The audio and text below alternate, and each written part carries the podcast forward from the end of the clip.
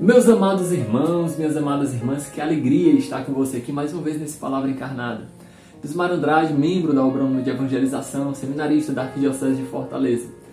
Meus irmãos, minhas irmãs, o Evangelho de hoje, Jesus nos ensina algo muito belo. Mas antes, para entender bem o Evangelho, é necessário que nós invoquemos a presença do Espírito Santo.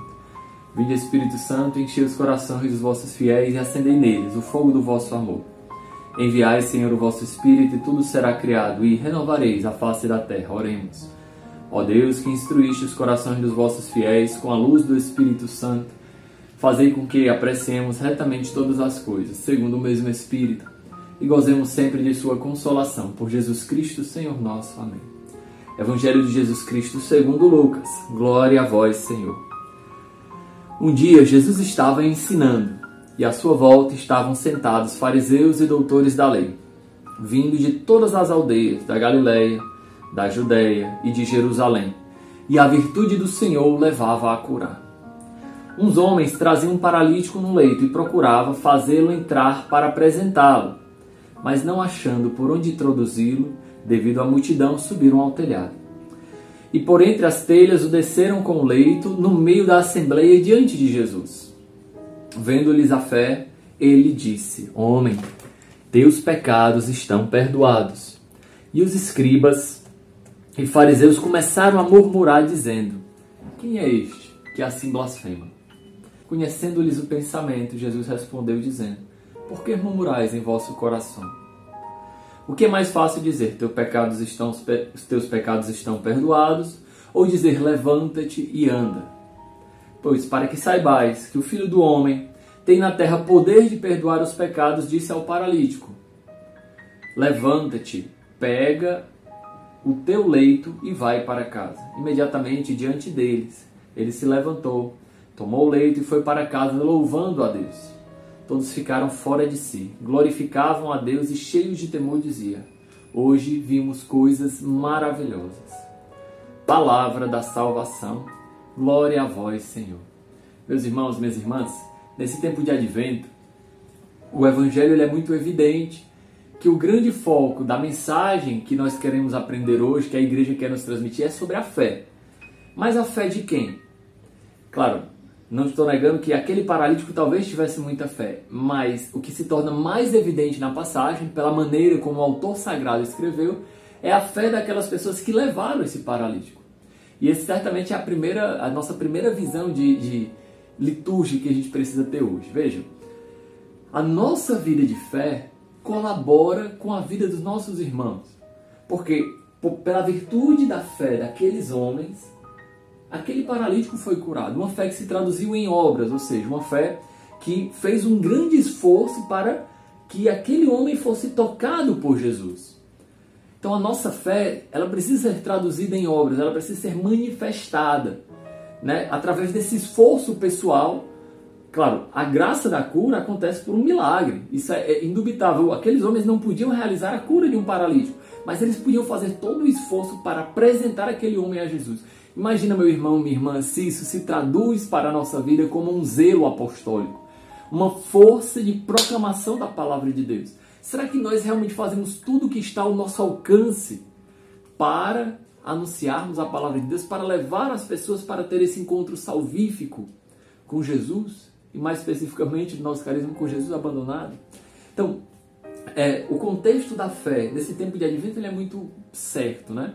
Não só um advento, uma espera do Senhor que vem, mas também aquela fé ativa que vai ao encontro do Senhor, que corre através da santidade ao encontro do Senhor.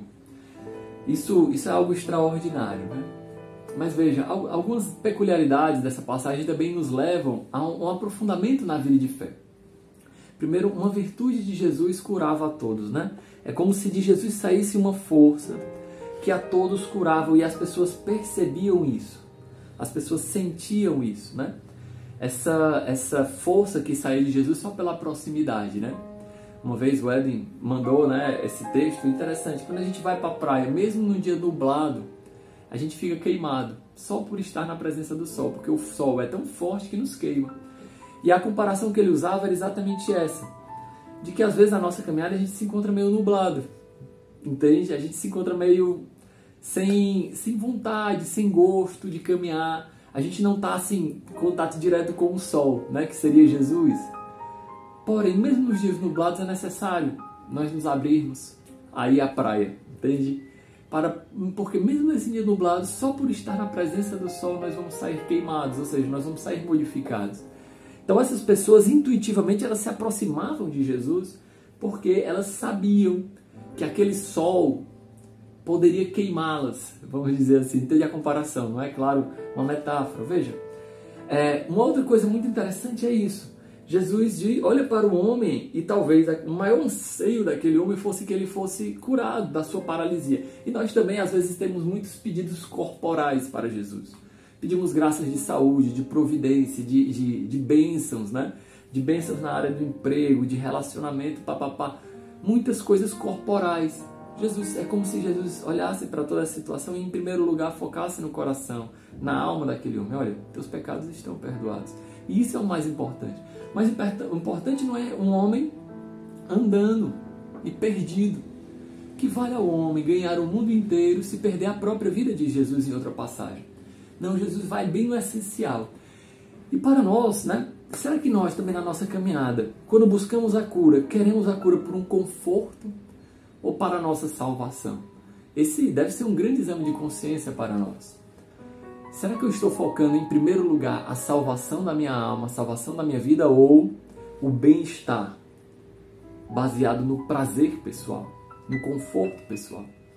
Então, meus irmãos, Jesus, quando cura aquele homem, primeiro espiritualmente, através do perdão dos pecados, e vejam, a igreja tem um meio ordinário de nos curar dos nossos pecados, que é a confissão. É, não podemos deixar de falar isso, né? apesar de ser uma palavra dura, mas por que será que as adorações onde se buscam cura e libertação são tão lotadas e os confessionários são tão vazios. Porque, no fundo, se a gente for ver, pode ser que as pessoas estejam buscando mais a cura do seu corpo do que a cura da sua alma. Aqueles fariseus, olhando essa situação do perdão dos pecados, eles dizem: olha, mas quem pode perdoar pecados se não Deus? É claro que se eles abrissem um pouco mais o coração, para interpretar os sinais de Jesus, eles iam chegar à conclusão lógica: que Jesus é Deus. Jesus está se proclamando como Deus, de uma maneira muito evidente.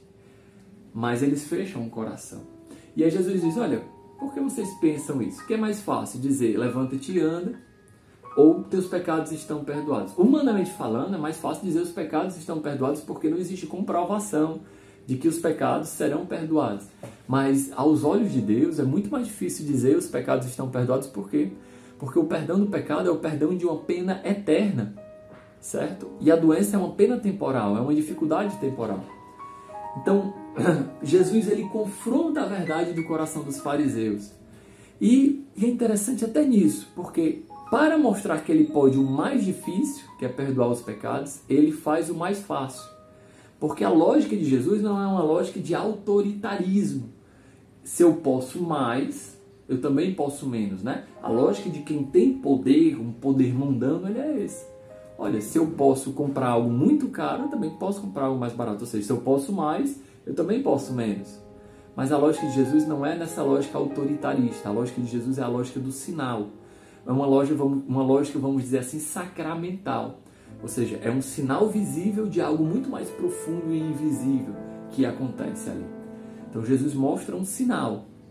Esse sinal é a cura corporal, que com certeza é muito mais fácil de ser realizado do que o perdão dos pecados, que só Deus pode realizar. Mas esse sinal, a cura de um paralítico, a cura corporal, aponta para um sinal mais profundo, mais concreto, mais real. E as pessoas olham para isso, para aquele paralítico andando e ficam completamente maravilhadas. Vejam, as palavras de Jesus, elas podem constranger os nossos corações, sabe, meus irmãos, minhas irmãs? Jesus olha para esse paralítico e diz: Levanta-te, pega o teu leito e vai para casa.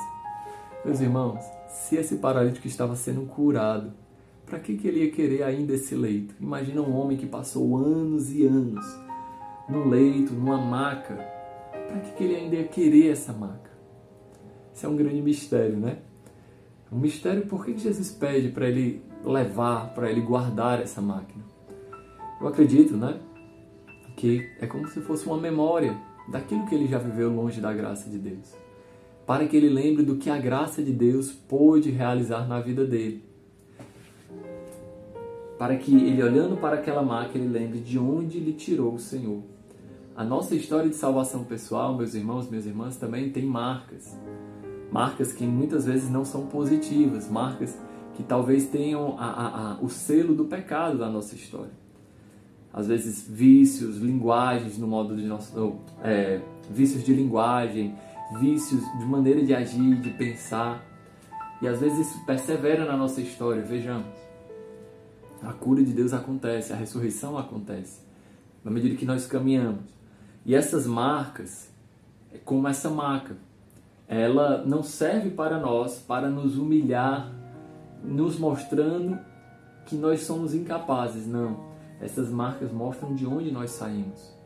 Essa marca mostra para aquele homem, para que ele lembre da história dele, para que ele lembre quem salvou ele daquela marca. Então, é necessário que nós também não sejamos apegados à vida antiga, não sejamos apegados ao homem velho, mas nós não podemos esquecer de modo algum de tudo que o Senhor realizou na nossa vida, inclusive nos tirou da maca, nos tirou de uma prostração de morte, nos tirou de uma vida de pecado. Então, meus irmãos, minhas irmãs, invoquemos a presença da Virgem Maria para que nesse dia essa palavra, palavra possa iluminar a nossa inteligência e a nossa vontade. Ave Maria, cheia de graça, o Senhor é convosco, bendito sois vós entre as mulheres, bendito o fruto do vosso ventre, Jesus. Santa Maria, Mãe de Deus, rogai por nós, pecadores, agora e na hora de nossa morte. Amém. Em nome do Pai, do Filho e do Espírito Santo. Amém.